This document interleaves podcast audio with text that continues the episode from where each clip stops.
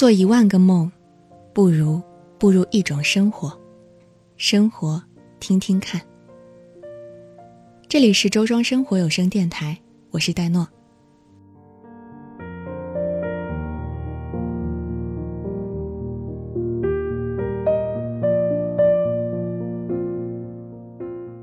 我在二十三岁生日的前一天下午五点抵达周庄，不得不说，夕阳西下是一个回家的好时辰。睡了一夜后，迎来了二十三岁的第一缕晨光，又是一个好天气。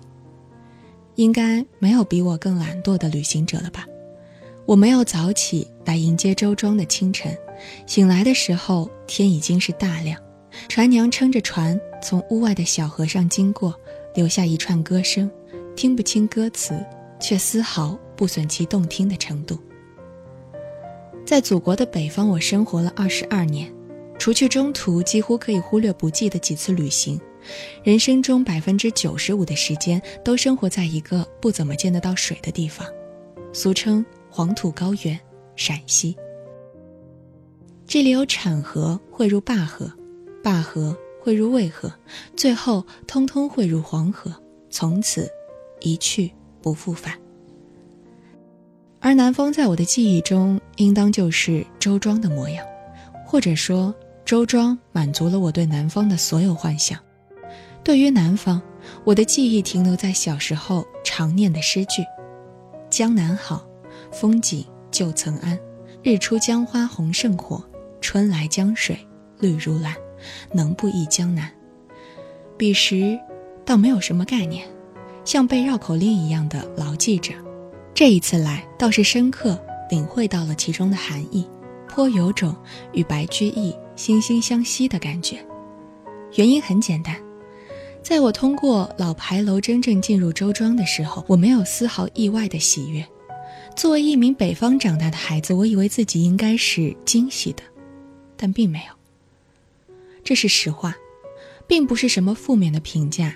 见到周庄，更多的是一种重逢之感，仿佛我并不是来自一个陌生的地方，而是有一种游子归家的感觉，满心满眼都是满足。这也是当我得知陈逸飞先生在见到双桥时画下故乡的回忆时，觉得更是惺惺相惜。我从未到过周庄，可周庄对我并不陌生，仿佛早已在脑海里来过千次。万次了，怎么会惊喜呢？重逢的感慨盈满了所有的思绪，这，才是周庄，就像故乡。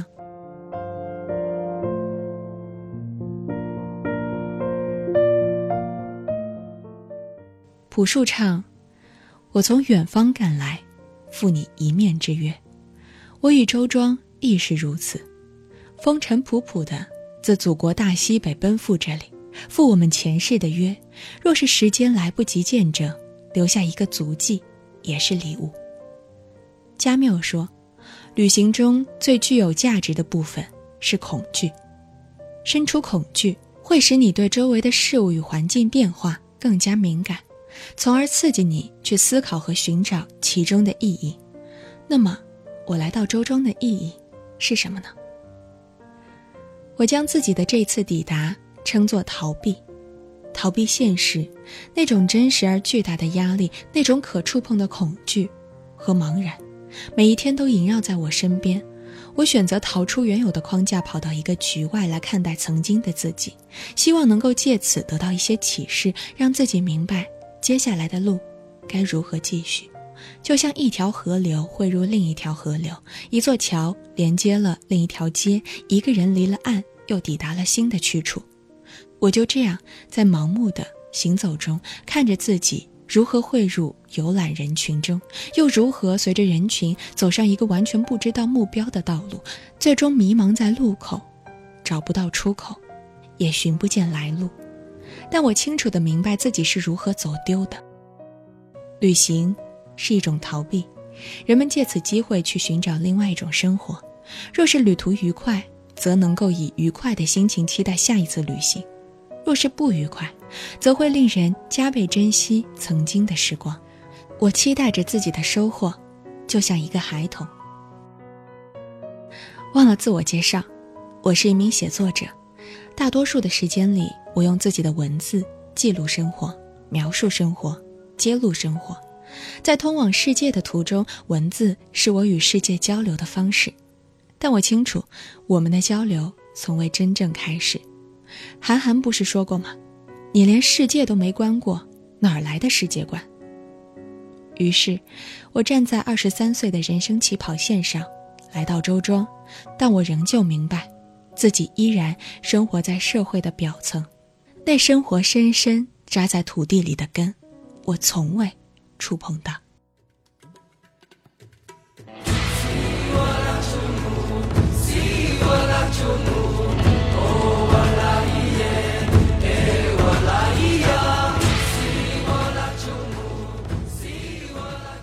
以上这段文字就是来自我们第一位体验写手戴田梦在周庄的感悟。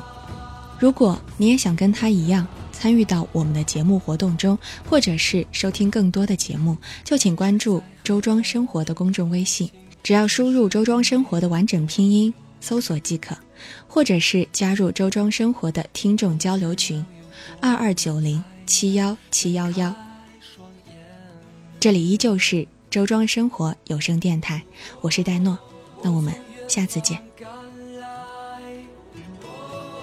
悄悄你们也在，痴迷留恋人间，我为他而狂野。我是这耀眼的瞬间，是划过天边的刹那火焰。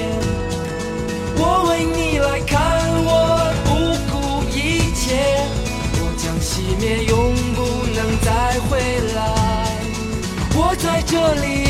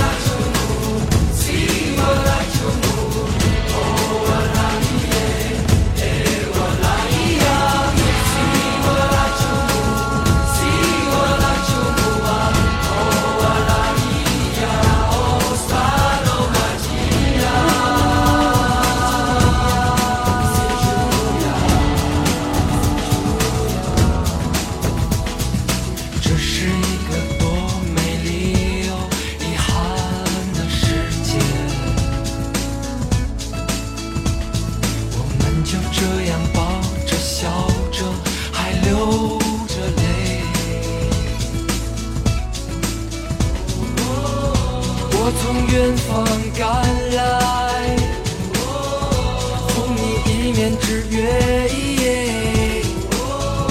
痴迷留恋人间，我为他而狂野。我是这耀眼的瞬间，是划过天边的刹那火焰。我为你来看，我不顾一切，我将熄灭，永不能再回。这里呀，就在这里呀。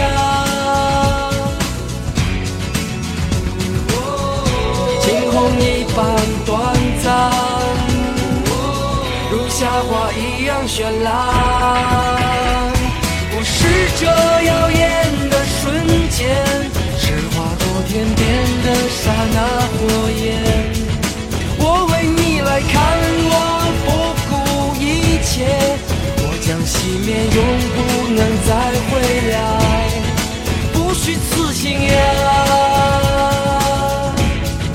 不虚此行呀。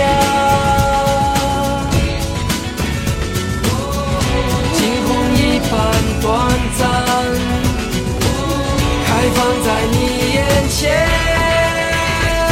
我是这耀眼的瞬间，是划过天边的刹那火